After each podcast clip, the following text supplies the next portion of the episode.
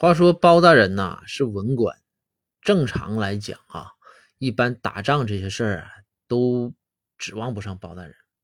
但是啊，最近实在是啊，这个朝廷的四周啊，这个狼烟飞起，怎么个飞起？到处都在打仗，没招啊。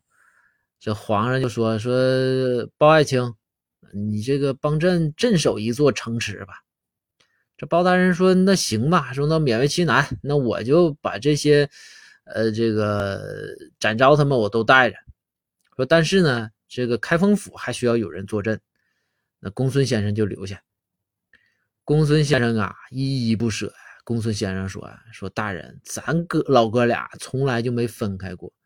你说这离开你，我还有点不舍得。毕竟你是上前线的。说这样，大人，我留给你一个锦囊啊，我把这个锦囊交给你，紧要的时刻打开看一看。”包大人一听说，那行啊。说公孙先生，您这锦囊那是相当的准了。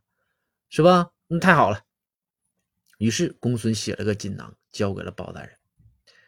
然后这包大人呢，就去这座城池了。结果呢，由于这个城池里面的叛就出现了叛军呐、间谍呀，这个导致敌人就攻进来了。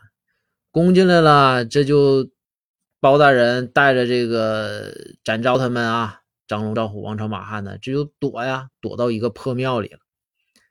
然后这个敌人就来了，把庙都包围了。这紧急时刻呀，展昭就说：“说大人，公孙先生那么准的锦囊都留给你了，你不打开看看呢？现在正是紧急时刻呀。”包大人说：“啊，对对对对，哎，你幸亏你提醒我。”于是包大人就拆开了公孙先生给写的锦囊。